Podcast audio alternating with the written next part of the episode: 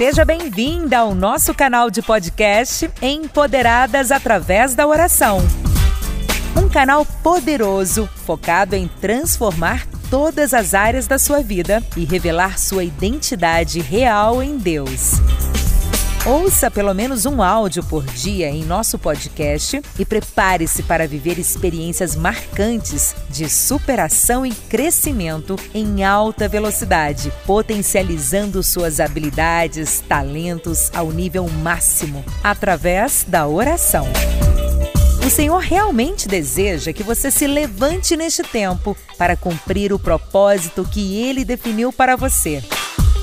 Compartilhe esse conteúdo para contribuir com mais pessoas. Siga-nos no Instagram, arroba Mulheres de Paz e Vida. No Facebook, Mulheres de Paz e Vida Oficial. E inscreva-se no nosso canal do youtube.com barra Mulheres de Paz e Vida. Acesse nosso site www.mulherqueora.com.br e baixe nossos e-books e treinamentos gratuitos. E lembre-se, você foi chamada para o empoderamento através da oração. Confira agora mais um conteúdo edificante que vai despertar em você a sua melhor versão. Olá, olá! Boa noite, pastora Cíntia, paz Boa Senhor. Boa noite, pastora Aldileia Palharim, minha amada, minha amiga superíssima, tudo bem? Tudo, como é que você está? Está bem? Eu estou bem, e a senhora? Ótima, pastora. E você aí que está nos assistindo com um tema muito interessante, vamos colocar assim, e um tema muito importante. Tema que nós vamos estar abordando hoje, nesta noite, é aquele tema assim: não me sinto merecedora. Não me sinto merecedora. Quantas e quantas vezes você que está aí nos ouvindo, não é, pastora Cíntia, já não se olhou no espelho, muitas vezes com lágrimas nos olhos, aos prantos, falando que não era digna, que não era merecedora de alguma coisa, que não era digna de alguma coisa, que quando conseguiu alguma coisa, mesmo assim desmereceu o merecimento, dizendo que muitas vezes foi sorte, que existem pessoas que fazem a mesma coisa ou faz até melhor. Quer dizer, é um sentimento muito ruim que muitas pessoas carregam dentro de si. Elas carregam ou em alguma etapa da vida, alguma época da vida, já carregou, já teve esse sentimento, não é, pastor? Isso é muito ruim. Sim, pastor, é verdade. É como é, nós discutimos até numa live anterior, né, a essa, que eu também fiz com a senhora, que a qual nós diz, falamos, né, que a nossa mente é um campo de batalha, como a Joyce Maela fala muito bem, né? É. Porque é uma luta que eu acredito que quem vive isso por que, que eu digo quem vive isso? Porque quando nós lutamos contra a nossa mente, é algo que é constante, é uma luta diária. Não é uma gripe que você vence, né? E a, não é uma gripe que você vence, tomou um remédio e passou. É algo que é uma luta realmente diária para que a pessoa que passa por isso ou que viveu por isso, ela sabe que se ela não vigiar a sua mente, consequentemente, ela irá ter outras crises acerca disso essa luta constante em sua mente, não é, pastora? É verdade, pastora. Realmente a pessoa, é como você disse, é uma luta diária, porque é um sentimento, então é uma luta constante. E por que que muitas vezes a pessoa ela tem essa essa batalha dentro de si, essa luta dentro de si? Porque ele falta o autoconhecimento, né? Pelo fato dela não saber a sua identidade, né? Falta o autoconhecimento na vida dela. Então, eu acredito que isso acaba afetando muito ela indagar, ela não consegue, ela ainda não descobriu qual o propósito de Deus na vida dela, né? Ela não descobriu qual é o chamado de Deus na vida dela. Tem muitas pessoas que elas indagam isso, mas qual é o propósito de Deus na minha vida? Né? Qual é o chamado de Deus na minha vida? Eu costumo dizer que o propósito de Deus na sua vida é aquele que te aproxima cada vez mais dele, é aquele que te faz mais parecido com ele. Né? Esse é o propósito, esse é o chamado, né? E, e então a pessoa, quando ela não tem esse autoconhecimento, ela tem esse tipo de sentimento. E é um tipo de sentimento que vai destruindo ela aos poucos, se ela não vigiar, se ela não não lutar contra isso, é algo que vai assim matando ela aos poucos. E ela precisa, né? Ela precisa olhar lá no, no, no âmago dela, lá no fundo da alma dela, e descobrir por que, que ela tem esse, esse tipo de sentimento né, pastor? Então, já agora, nesse momento, por exemplo, você que está nos assistindo, você que está nos, nos vendo através das redes sociais, eu convido você a fazer essa autorreflexão. Você tem esse tipo de sentimento, né, de não sou merecedor, eu não mereço, eu não sou digna, eu não sou, até mesmo fala, eu não sou capaz, né? Quem sou eu para ser usada por Deus? Quem sou eu para isso, para aquilo? eu quero... Eu convido você a fazer uma autoanálise, tá? E ao decorrer dessa live, eu quero que você comece a cutucar a sua alma, o seu coração, para que você possa identificar por que, que você tem esse sentimento. Eu quero que você identifique. Pode ser que você começou a ter esse sentimento por causa de um trauma. Um trauma que você sofreu no passado palavras que você ouviu, que foram lançadas sobre a sua vida em algum momento, e que você ouviu e que você acabou guardando essas palavras na sua vida. E isso foram machucando, foram remoendo, remoendo, e você acabou acreditando nessas palavras que lançaram sobre você. Né? Então, eu quero que no decorrer dessa live você já vai aí auto é, tendo esse autoconhecimento, refletindo sobre isso, para que você ache o ponto, identifique o ponto.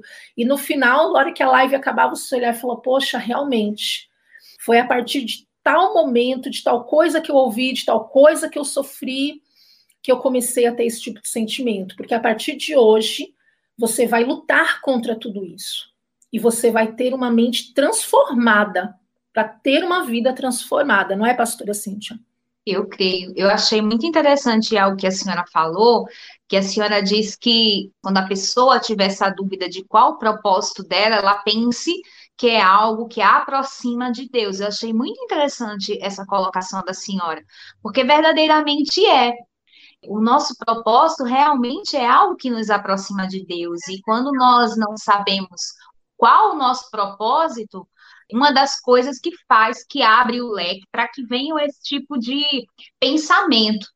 Chega até a ser mesmo uma certa inferioridade, né, pastora? Porque existem vertentes para isso, para esse não, eu não sou merecedora.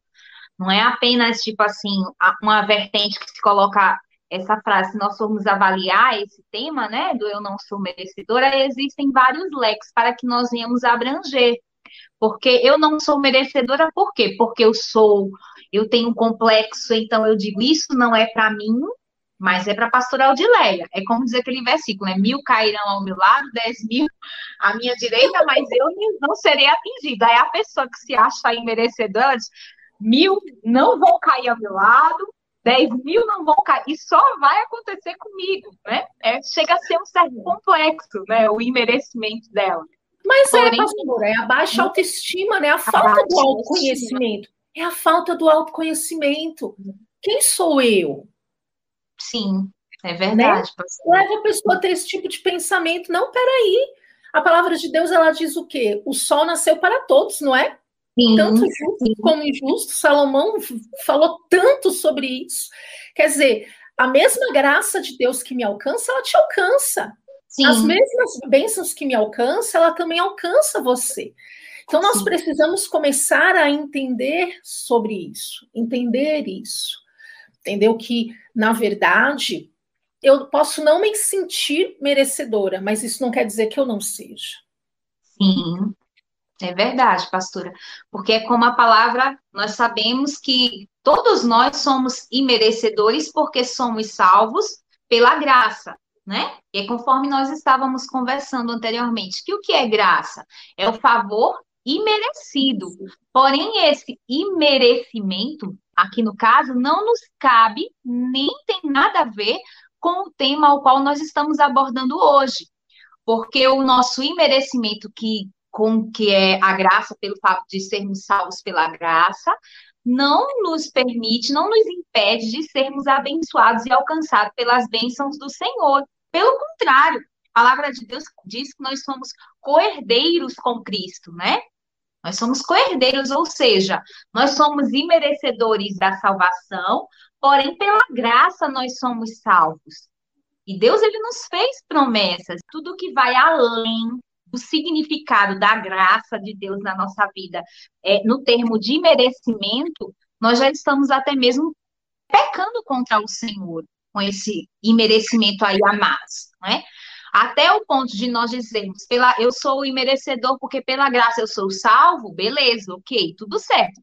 Mas a partir do momento que a gente começa a abranger esse merecimento, ah, eu não mereço isso, eu não mereço aquilo, eu não mereço aquilo outro, isso não condiz com o que a palavra do Senhor ela afirma sobre, para as nossas vidas, não é verdade, pastora? Exatamente, exatamente. Pastora, você tem aí a história de Mefibosete aberta? Tem. Você quer ler para nós? Porque o tema de hoje, Não Me Sinto Merecedora, nos traz à memória a história desse homem, né? Vamos dizer assim, deste jovem, né? É uma história tão sofrida, uma história de uma pessoa que sofreu tanto e que em um determinado momento, quando ele é lembrado, né, depois de anos, ele foi lembrado pelo rei, ele se ajoelha diante do rei e ainda fala, né, quem sou eu? Sim. Quem sou eu para merecer? Quem sou eu? Lê para nós, Para um cachorro, né? Um Exato. cachorro morto. É, 2 Samuel 9, do 4 ao 13. Diz assim: a partir do versículo 4. Se você está com a palavra do Senhor, abre para acompanhar a leitura conosco. A palavra do Senhor diz assim: ó, Onde está ele? perguntou o rei. Ziba respondeu: Na casa de Maquir, filho de Amiel, em Lodebar. Então o rei Davi mandou trazê-lo de Lodebar. Quando Mefibosete, filho de Jonatas e neto de Saul, compareceu diante de Davi, prostrou-se rosto em terra. Mefibosete respondeu Davi. Ele respondeu: Sim, sou teu servo. Não tenha medo, disse-lhe Davi, pois é certo que eu tratarei com bondade por causa da minha amizade com Jonatas, seu pai. Vou devolver-lhe todas as terras que pertenciam ao seu avô Saul, e você comerá sempre à minha mesa. Mefibosete prostrou-se e disse: Quem é o teu servo para que te preocupes com um cão morto como eu? Então o rei convocou Ziba e disse-lhe: Devolvi ao neto de Saul, seu senhor, tudo o que pertencia a ele e à família dele. Você, seus filhos, seus servos, cultivarão a terra para ele. Você trará a colheita para que haja provisões na casa do neto do seu senhor. Mas Mefibosete comerá sempre a minha mesa. Ziba tinha quinze filhos e vinte servos. Então Ziba disse ao rei: O teu servo fará tudo o que o rei, meu senhor, ordenou. Assim Mefibosete passou a comer à mesa de Davi como se fosse um de seus filhos. Mefibosete tinha um filho ainda jovem chamado Mica, e todos os que moravam na casa de Zipa tornaram-se servos de Mefibosete. Então Mefibosete foi morar em Jerusalém, pois passou a comer sempre à mesa do rei e era aleijado dos pés. Veja só, né, pastora? Mefibosete, ele era neto do rei Saul, né, do antigo rei. Quando ele foi morto, a palavra de Deus conta essa história, que quando Saul e Jonathan, né, seu pai, foram mortos, a babá, né, a mulher que cuidava de Mefibosete, na pressa de fugir daqueles assassinos, daquelas pessoas que estavam ali matando, ela pegou Mefibosete, saiu correndo às pressas, mas por um descuido derrubou o menino. Ele tinha cinco anos. Ele derrubou Sim. o menino e o menino acabou quebrando ali os dois pés. E isso fez com que ele, eu acredito que o, o mau cuidado, né, da época tal, com a medicina e tudo, é, fez com que ele ficasse aleijado desses dois pés, né? Então Mefibosete foi, foi embora, cresceu em Lodebar, né? Viveu lá em Lodebar. Que é Lodebar? Uma terra de esquecimento, é uma terra nada, é um nada, né? E o significado dela é esse. É só que até um certo dia Davi lembrar dele. Por que que Davi lembrou? Davi precisava ter lembrado? Não, eu acredito que não. Até porque ele não tinha o porquê lembrar, o porquê trazer Mefibosete de volta. Só que Davi, alguns anos atrás, ele tinha feito um pacto, uma aliança com Jonathan, que era pai de Mefibosete, porque Jonathan, apesar de Saul, na época rei, ser inimigo de Davi, né, ser inimigo de Davi, Davi tinha uma grande amizade com Jonathan fazendo até mesmo que Jonathan, se, se você for ler toda a história, muitas vezes Jonathan ficou do lado do amigo Davi e contra o próprio pai. Né? E, em um determinado momento eles fizeram uma aliança, eles fizeram um pacto aonde um cuidaria da família do outro, da descendência do outro. Né? Só que passou, passou os anos, passou o tempo, aconteceu tudo isso que aconteceu, e Davi, num determinado momento que estava ali à mesa, ali na, né, no, no lugar, no palácio, ele lembrou dessa aliança. Ele lembrou dessa promessa que ele havia feito com Jonathan.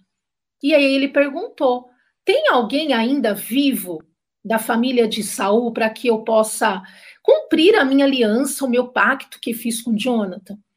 é quando o servo Zipa ele fala, fala assim, tem, tem o filho do Jonathan, né? Tem um Mefibosete que vive em tal lugar, em Lodebar, na casa de, né, da pessoa tal e Davi manda ele vir.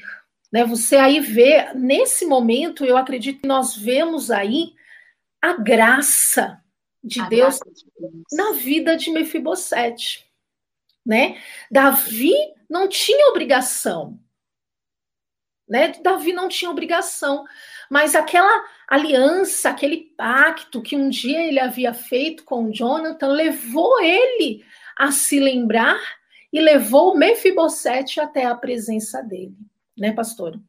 Sim, é verdade, pastora.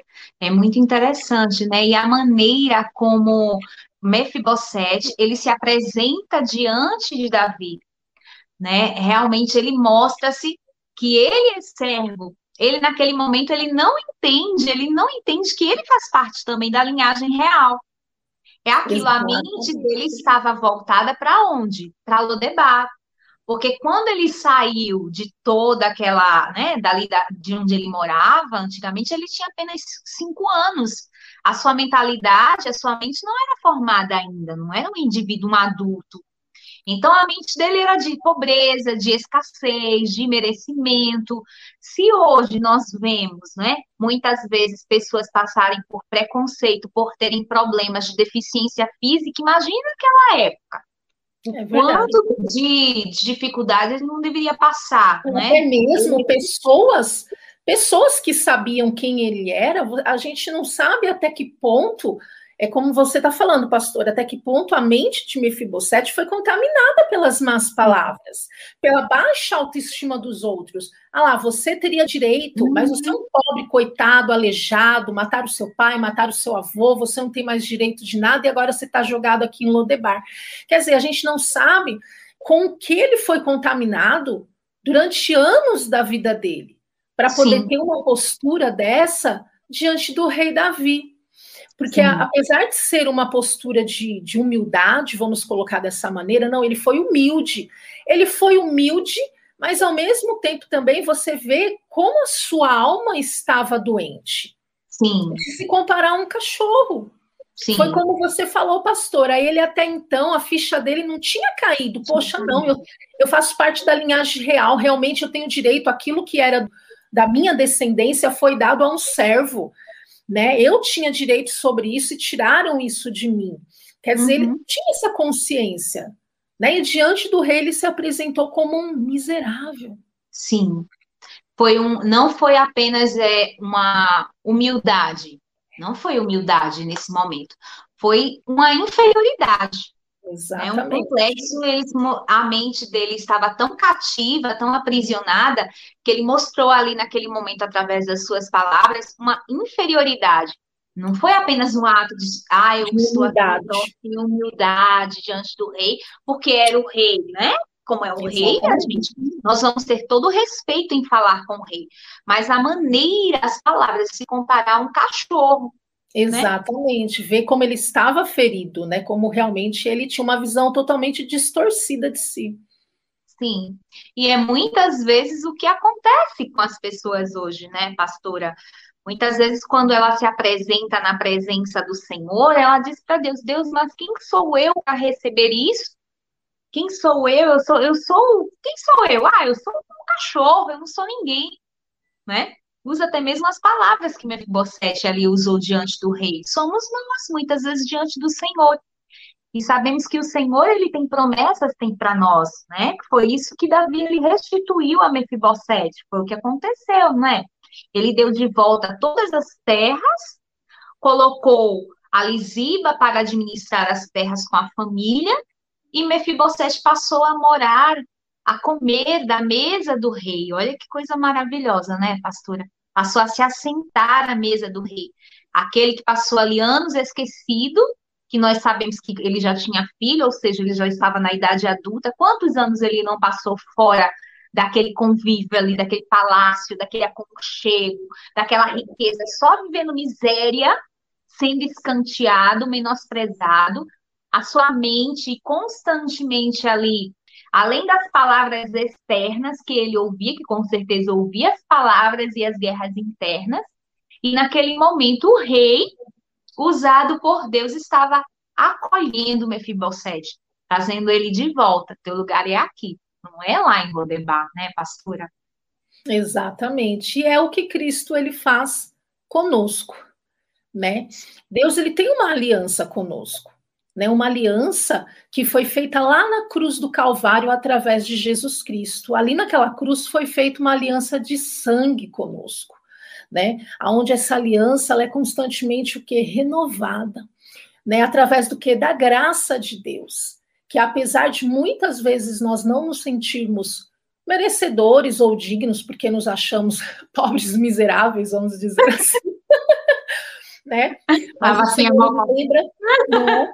Mas o Senhor, ele nos lembra constantemente da sua graça que nos alcançou, da sua maravilhosa graça que nos alcança, o seu favor, o seu amor, né, por nós. O Senhor, ele não se esquece de nós, ainda que você que está aí nos ouvindo, você que está nos assistindo, e você muitas vezes pensa assim: poxa, Deus se esqueceu. Deus não se esqueceu de você. Né? Você pode achar que você está numa terra de esquecimento, mas o Senhor ele tem te visto. Deus é aquele Deus que te vê. Deus ele me vê, Deus ele vê a pastora Cíntia e Deus ele tem visto você. Tem visto você no seu íntimo, ele tem visto o oculto do seu coração. O Senhor ele não se esqueceu da aliança que ele fez conosco, mas eu vou dizer que ele fez com você, porque a aliança que ele fez ali naquela cruz do Calvário, ele fez individualmente com cada um. Vou colocar dessa maneira. Porque eu posso chegar e falar, não, Deus, ele fez uma aliança comigo. Foi para todo mundo, mas eu sei que foi comigo, eu posso falar, foi comigo. Né? Ele fez uma aliança comigo. E o Senhor, essa graça, esse amor, esse favor do Senhor, ele me alcança a cada dia. Então, se você está se sentindo esquecida, esquecido, para baixo, lembre-se que Deus é o Deus que te vê. E que no momento determinado por Ele, no momento certo, no tempo certo, assim como aconteceu com Mefibosete, que o Senhor o chamou ali para estar diante do rei, se assentar e comer da mesa com o rei. No tempo certo, você pode ter certeza que isso também vai acontecer com você, para estar diante do Rei dos Reis, do Senhor dos Senhores, e para estar comendo de um lindo banquete de vitória que eu creio que já está preparado para a tua vida, em nome de Jesus. Glória, eu creio, pastor, em nome de Jesus. Então, gente, vamos orar? Já pode terminar a live por aqui? Não, pastora, eu quero que essa mulher, foi como nós falamos, eu quero que essa mulher, ela reflita. Eu quero que essa mulher, ela reflita reflita a sua alma para que ela encontre, porque foi como a pastora Cíntia falou no início, esse sentimento de não se sentir merecedora de alguma coisa é um sentimento contra a sua própria mente, é uma, é uma luta, uma batalha da mente. E só que para você poder vencer, você precisa achar ali a raiz desse sentimento. Nós sabemos que Mefibosete, ele sofreu, né, de quando ele perdeu toda a família dele ali, que é a babá, ou babá, viu? que babá! Né? Eu não queria uma babá dessa para meus filhos, não. Derrubou o menino, o menino acabou quebrando ali os pés, ficou aleijado para o resto da vida. Nunca mais ele seria o mesmo. Você imagina, hoje em dia, graças a Deus, hoje já há muito a inclusão social de pessoas com alguma deficiência física. Graças a Deus, é, as pessoas com alguma deficiência física, ela é vista de uma maneira diferente. Mas você imagina antigamente, naquela época, né, as pessoas com deficiências físicas, elas não eram visto, visto como uma pessoa comum, normal, que poderia estar num convívio social, em qualquer lugar que ela queria, ela poderia andar por onde queria, ela poderia estar onde ela queria. Não, não era assim que as coisas funcionavam. Então a gente sabe que Mefibosete, ele era um homem com muitos traumas. Ele carregava muitos traumas, ele carregava muitas feridas das coisas que aconteceram com ele e provavelmente com as coisas também que ele acabou ouvindo, de pessoas até mesmo que acabavam falando sem querer, mas eu acredito que até de pessoas maldosas mesmo, por maldade. Né, chegava a apontar para ele: você, você é neto de rei, você é filho de um valente, você era para ser herdeiro da coroa, você não era para estar aqui na terra de Lodebar, mas você, você hoje não é nada, você hoje não é ninguém, você foi abandonado, jogado, escorraçado. Então você imagina como tudo isso foi criando raízes na mente de Mefibosete para que quando o rei lembrou dele, ele chegasse a comparar um cachorro, um cachorro, um coitadinho, um nada, um ninguém, né? Então quer dizer, muitas vezes as pessoas, por ela ter também vivido, né, pastora Cíntia, traumas no passado dela, traumas de infância, porque muitas vezes foi abusada, sofreu ali uma consequência muito terrível, até mesmo dentro de casa, ou às vezes ela não sofreu esse tipo de abuso, mas sofreu aquele abuso psicológico, né? Aonde constantemente ela ouvia palavras da boca da própria mãe, do próprio pai. Você não é nada, você não é ninguém, você nunca vai conseguir nada. Pastora, eu conheço pessoas assim, eu conheço várias pessoas, né? Não só pessoas que o Senhor lhe colocou no meu caminho dentro da igreja, no ministério pastoral, que eu já atendi e tal, mas pessoas assim até de convívio social mesmo, amigos, colegas, né? E até mesmo alguns familiares que muitas vezes durante anos ouvia dos próprios pais, o filho não fazia o que os pais queriam, né? Porque antigamente tinha muito disso, não faz o que o pai quer, não faz o que a mãe quer, um mal criado, uma mal criada. O próprio pai lançar maldição sobre a vida do filho. Você, você não é nada. Se não fosse eu, você não seria nada. Se não fosse eu pagar a sua faculdade, você não teria conseguido. Se não fosse eu é, pagar a sua escola, você estaria estudando numa escola pública aí em qualquer lugar como qualquer pessoa, né? Você, você vai ser um lixeiro porque você não serve para nada. Assim, é, é forte o que eu vou falar, por exemplo, mas eu já ouvi pessoas que confessaram a mim que ouviam da própria mãe dizendo que ela ia ser uma prostituta, porque ela não teria capacidade de nada. E isso a pessoa foi foi remoendo, porque são palavras muito fortes pastora. Que a pessoa ela vai crescendo, ela geralmente ouve isso na infância, onde eu costumo dizer que a criança ela é uma esponja, ela absorve tudo, né? Então ela ouviu isso na infância, absorveu isso, cresceu com isso dentro dela, às vezes ela ouviu bem naquela fase crítica, que é a fase da adolescência, foi remoendo, remoendo, remoendo, e quando chegou na fase adulta, onde era o momento dela agir, avançar e conquistar os seus sonhos, esses traumas bloquearam ela. Sua.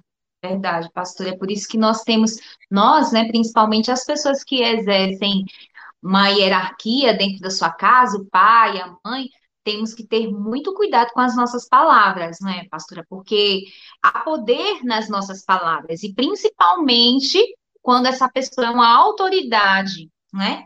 Ou seja, o pai e uma mãe. Há poder nas palavras de um pai e de uma mãe. Por quê? Porque é uma autoridade na vida dos filhos, né? Para abençoar e amaldiçoar.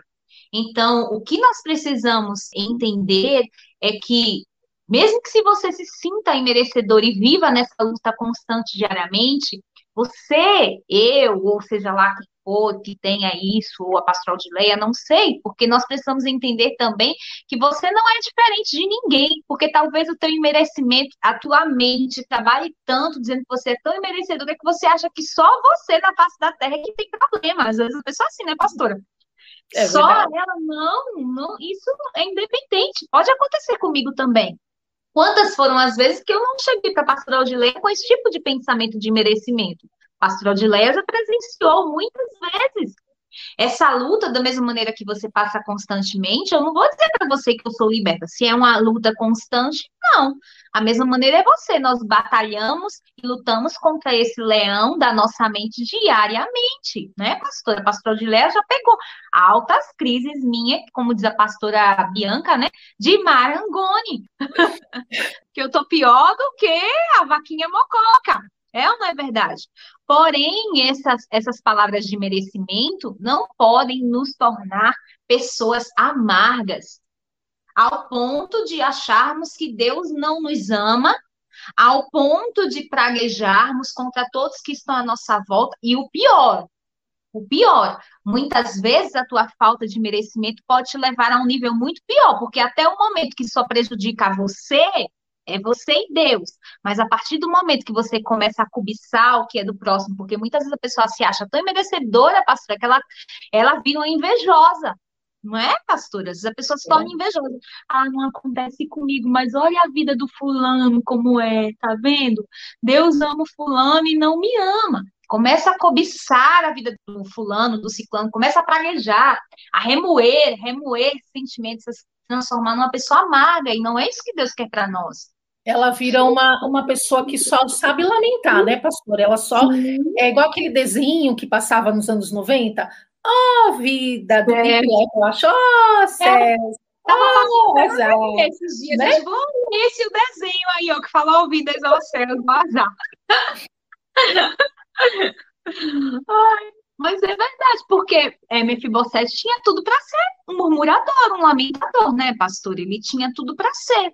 Até então, até aí, neste momento que ele fala essas palavras, não fala como era o comportamento de Mefibosete. Não fala, só diz que ele se prostrou diante do rei, mas não fala como é que ele era, se ele era é, lamentador, não fala. Porém, fala de algo muito interessante, né? Que é quando a gente lembra da história da mesa, né? Eu acredito que ele foi muito tratado nesse momento, quando Davi disse para ele que ele iria sentar-se à mesa. Porque hoje são como os estudos que falam, né? Da importância da mesa, que muitas vezes nós falamos. A cura de Mefibosete emocional aconteceu ali na mesa também, naquele momento que ele estava com o rei. Quem era ele? Talvez ele pensasse assim: nossa, quem era eu antes? Antes eu estava largado, jogado e esquecido lá em Lodebar. E o rei lembrou-se de mim, e hoje ele não apenas me devolveu as terras, porque Davi poderia ter devolvido as terras e ter deixado ele lá tomar conta das terras dele, né? Mas não, Davi disse: não, você vai comer aqui na mesa comigo todos os dias, diariamente, a mesa comigo. Ou seja, Mefibosete, talvez aquela tristeza, aquela amargura, aquele. Não sei o que se passava no interior dele, porque a palavra de Deus não entra nisso, nesses detalhes até aí então. Mas eu acredito que ele começou a ser tratado, talvez essa inferioridade, essas coisas que ele passou lá antigamente, quando ele morava lá em Lodebar, quando ele passou a se assentar ali na mesa com o rei. Porque mais à frente nós podemos ver que o seu servo, né, o Ziba, o traiu. O Ziba traiu Mefibosete. Disse para Davi que Mefibosete queria tomar o trono. E quando Davi ele voltou para Jerusalém, nessa época, né, pastora, houve um confronto muito grande de Davi e seu filho Absalão na luta contra o trono, e Davi teve que fugir né, dali de Jerusalém, e passou muito tempo fora de Jerusalém. Porém, quando Davi voltou, Davi reencontrou Mefibosete e perguntou: por que, que você não foi, né? O que aconteceu que você não foi comigo? Aí Mefibosete conta, porque eu pedi para Ziba, né, separar jumentos para que eu montasse no jumento e fosse, como eu sou aleijada, eu tinha que montar no jumento, eu não ia conseguir correr.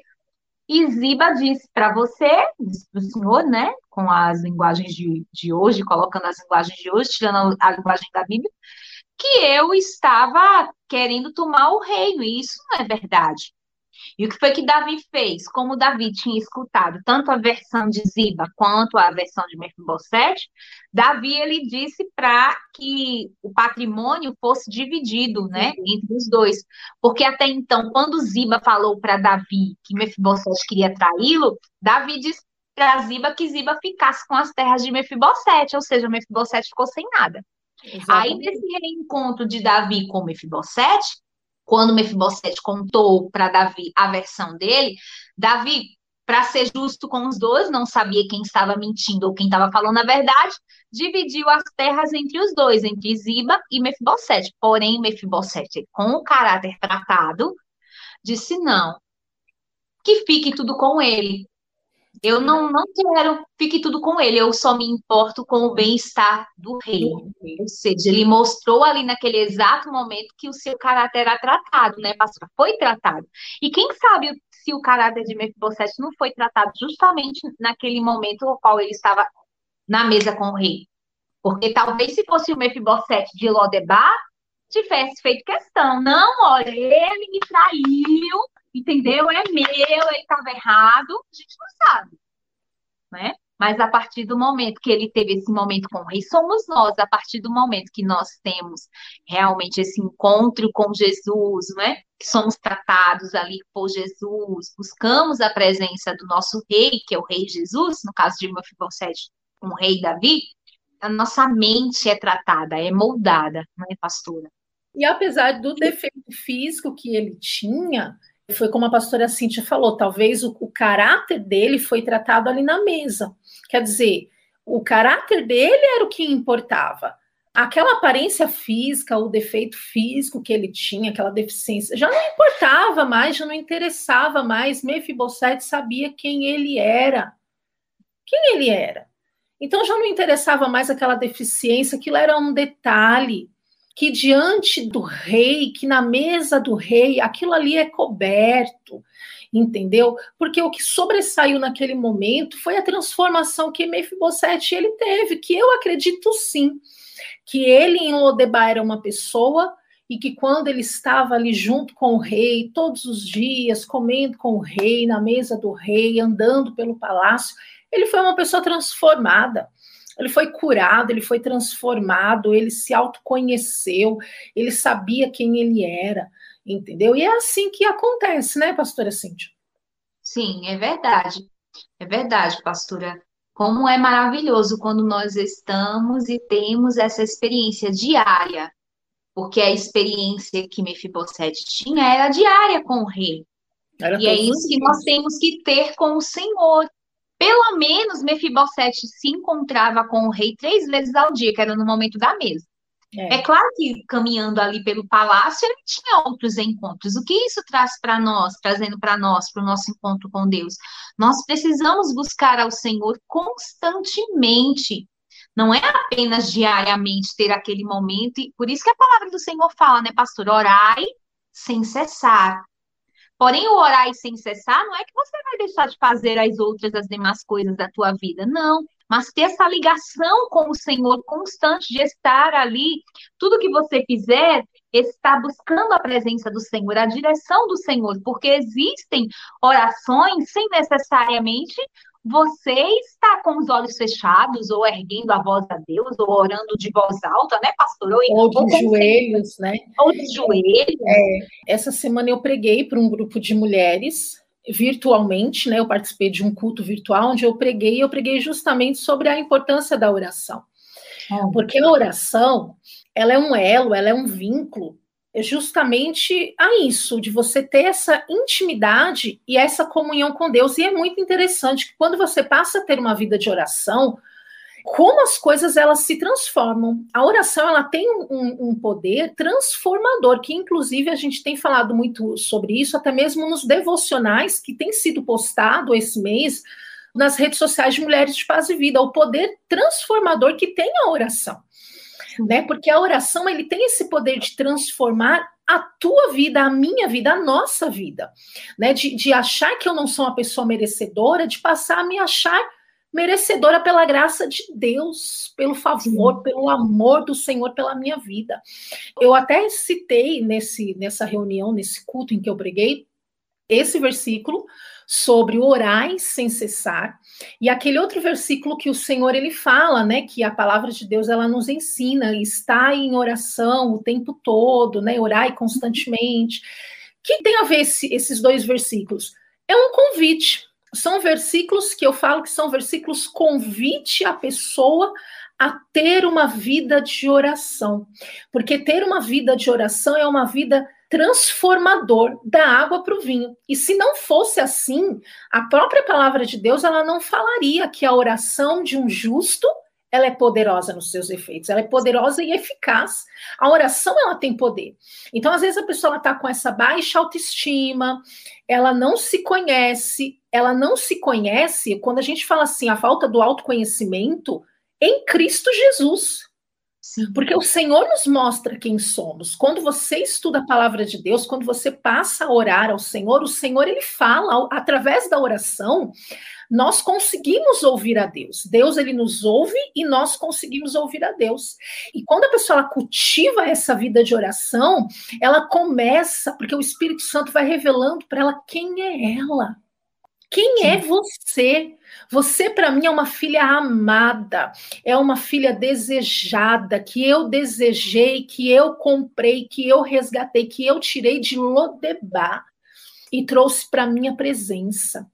Só que a Sim. pessoa quer ter uma vida transformada, mas ela não tem essa comunhão com Deus através da oração ela não tem essa comunhão com Deus através desse diálogo diário com o Pai. Que eu acredito, como a pastora Cíntia falou, pelo menos três encontros Mefibosete tinha com o rei que era na hora das refeições. Então eu acredito que ali naquelas conversas, naquele diálogo que eles tinham, tanto o rei conheceu muito a Mefibosete, como Mefibosete conheceu muito do rei né? A palavra de Deus ela diz assim: "Achegai-vos a mim, eu chegarei a vós". Quando você tem uma vida de oração, a sua comunhão com Deus ela é estreita, ela, ela vai se estreitando, ela vai ficando cada vez mais próxima, mais íntima com o Pai. O Pai já nos conhece, mas nós precisamos conhecer um pouco mais a Ele. E a gente passa a conhecer um pouco mais de Deus através de ter uma vida de oração. Não é, pastora Cíntia? Sim, é verdade. E é como, como diz aquele ditado, né?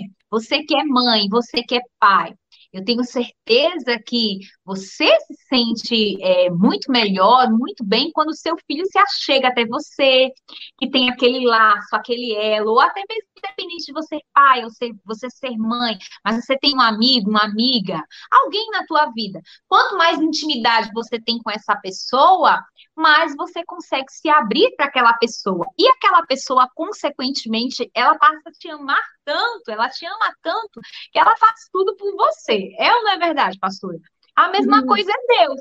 Quanto mais nós nos aproximamos do Senhor, ficamos tão íntimas, tão íntimas, que não tem como ele te negar nada. Você vai estar tão íntima do Senhor que ele não vai te negar mais nada, porque você já vai saber se se colocar nas suas palavras, você já vai começar a sonhar os sonhos de Deus, que isso é muito importante, sonhar os sonhos de Deus para vivermos, para ter é, uma vida plena em todas as áreas da tua vida, em nome de Jesus, né, pastora? Sabe, às vezes a gente fica cobiçando algo, às vezes a pessoa, pastora, quando nós falamos lá no início da live, que às vezes a pessoa fala assim, ah, e qual é o meu propósito, meu chamado, né? Qual é o propósito de Deus para mim?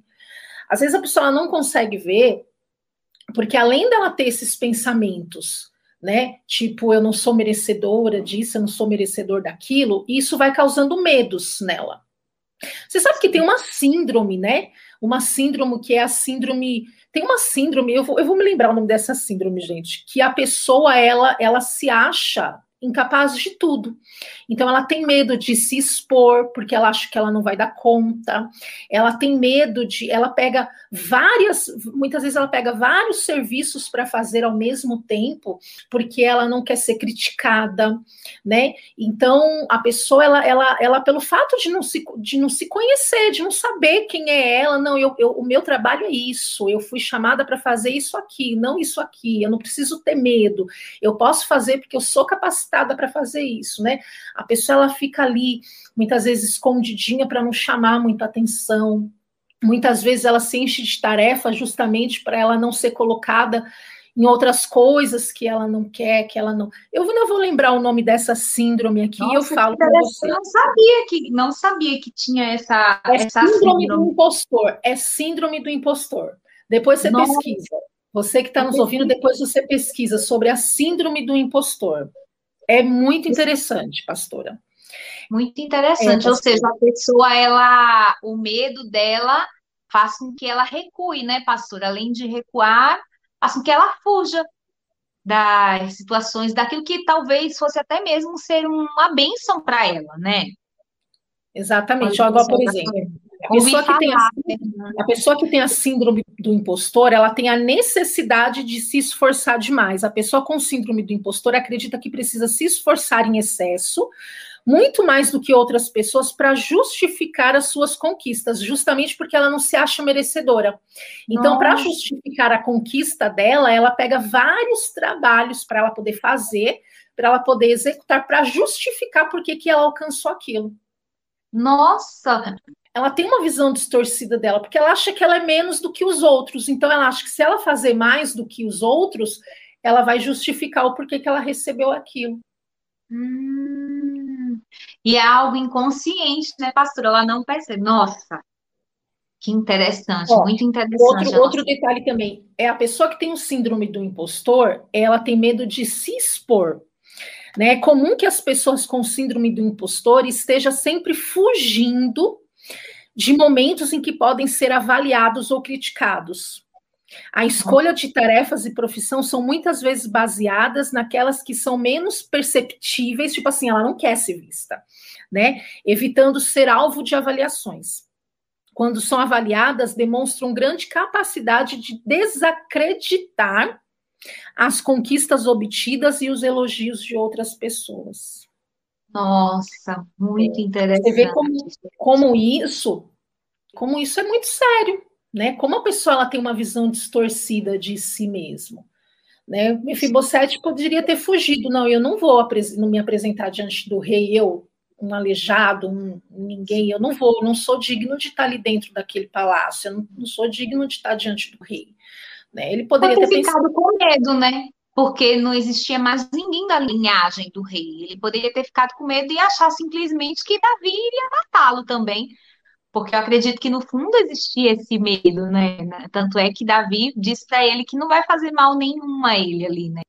Mas ele, com certeza, ele estava com medo demais, com medo do que ia acontecer. É, pastora.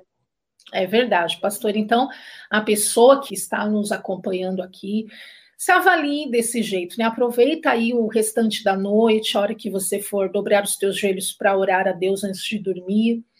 É, avalie.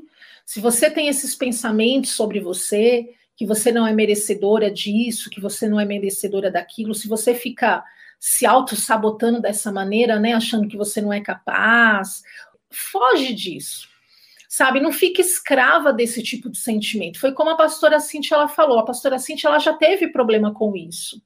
Então, é uma luta diária, mas isso não quer dizer que ela seja escrava desses pensamentos. Então, a sua batalha contra a sua mente, ela vai ser constante? No caso, eu dizia que eu não era capaz, né, pastora? É, você eu falava muito isso. Aí chorava.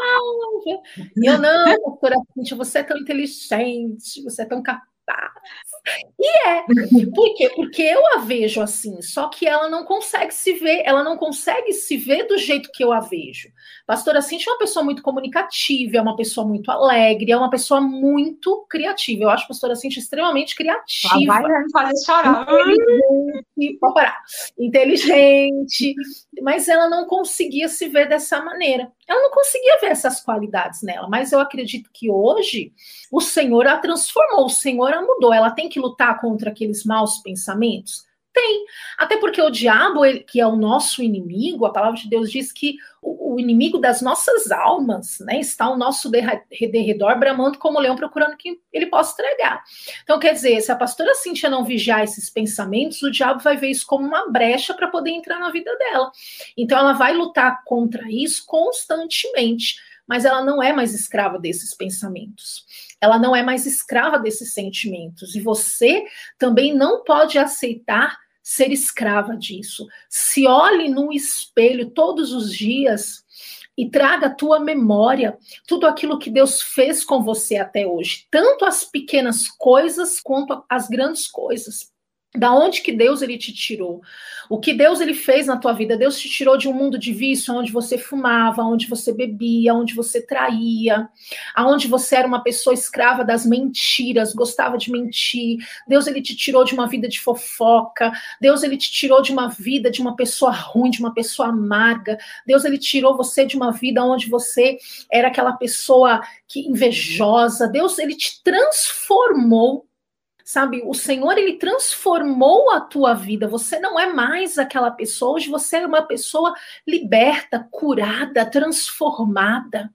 Sabe? E você foi digna de receber tudo aquilo que Deus fez na tua vida, porque a graça dele te alcançou, porque o amor, o favor de Deus te alcançou. Então, olhe no espelho todos os dias e fale para você mesma que você é uma vencedora, que você venceu porque Deus te capacitou, porque Deus te fortaleceu, porque o Senhor não deixou você parar. Quantas vezes você não pensou em desistir? Quantas vezes você não pensou em desistir, em abandonar, a parar com tudo, mas você não fez o que você pensou? Por quê? Porque o Espírito Santo te fortaleceu, porque Deus não permitiu, porque o Senhor ele te ama, porque Deus ele te chamou para propósitos grandes e maiores. Então, para de se diminuir. Pare de se diminuir, porque talvez você não conquistou algo que você gostaria de ter conquistado. Não é porque você não conquistou o que você planejou para a tua vida que você não é merecedora ou que Deus ele não te ama. É porque o Senhor não tem isso para a tua vida ou porque talvez ainda não seja o tempo. Às vezes, é eu estava até falando e eu acabei não concluindo. Às vezes nós olhamos tanto para algo que nós queremos conquistar, conquistar e esquecemos de olhar para aquilo que Deus quer para a nossa vida. Às vezes a gente fica aí querendo algo que não é o que o Senhor tem para nós e nos esquecemos de, de, de olhar para o Pai e falar: Senhor, o que tu tens para mim? Né? Me mostra, deixa eu ver, abre os meus olhos espirituais, abra o meu entendimento e tudo no tempo do Pai.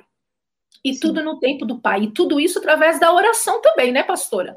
Porque Sim, a pessoa ela quer conquistar todas essas coisas e não quer não quer orar, não quer se achegar a Deus em oração, falar com o Pai, essas coisas através da oração, realmente você não vai conquistar.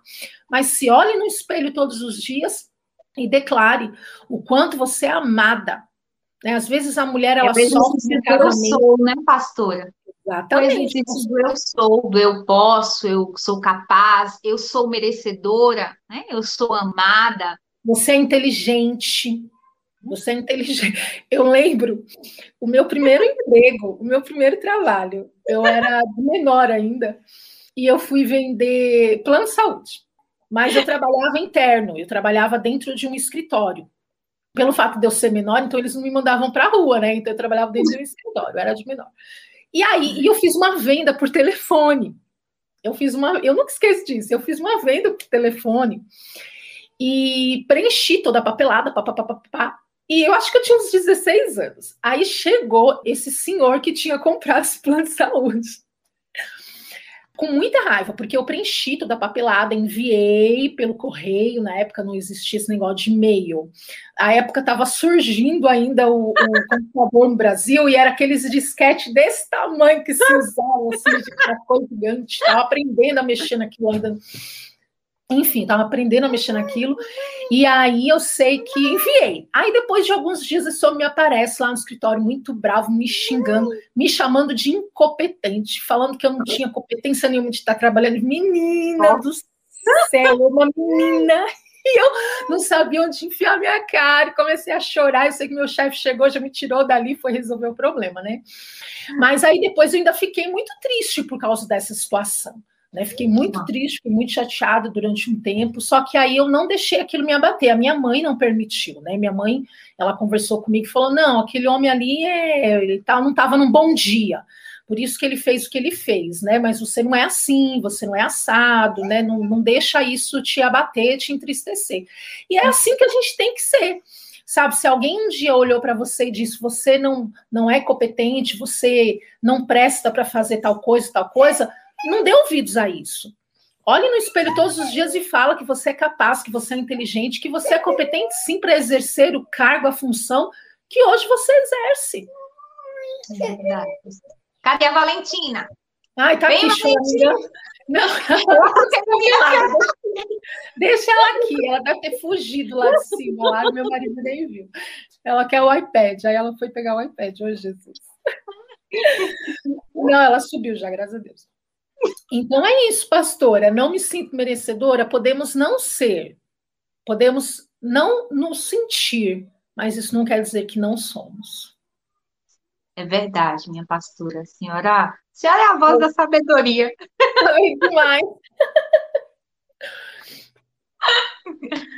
É isso. É, é eu costumo dizer que quando a gente abre mão de algo que Deus nos deu, é você tá você tá falando que aquilo não é relevante. Quer dizer, Deus que é o verbo vivo, né, que é a ação, Deus ele não é amor, Deus é o próprio amor, né? Deus ele não tem amor, Deus é o próprio amor. Deus ele ele não te dá paz, Deus é a própria paz. Quer dizer, você está desmerecendo o próprio Deus na tua vida, porque você está rejeitando algo que vem diretamente dele para nós. É verdade, pastora. Então nós temos que ter muito cuidado com isso, né, minha pastora? Em nome de Jesus, pastor, eu acho que o nosso tempo está estourando. Vamos fazer uma oração? A senhora faz uma oração abençoada? Já deu, né, pastora, né? A gente fala bastante. Vamos orar. A senhora poderia orar? Vamos orar para essas mulheres abençoadas. Mulheres lindas, mulheres capazes, mulheres que têm um chamado, um chamado diferente do meu, um chamado diferente do da pastora Cíntia, mas você tem um chamado especial, um chamado particular, um chamado que é só seu.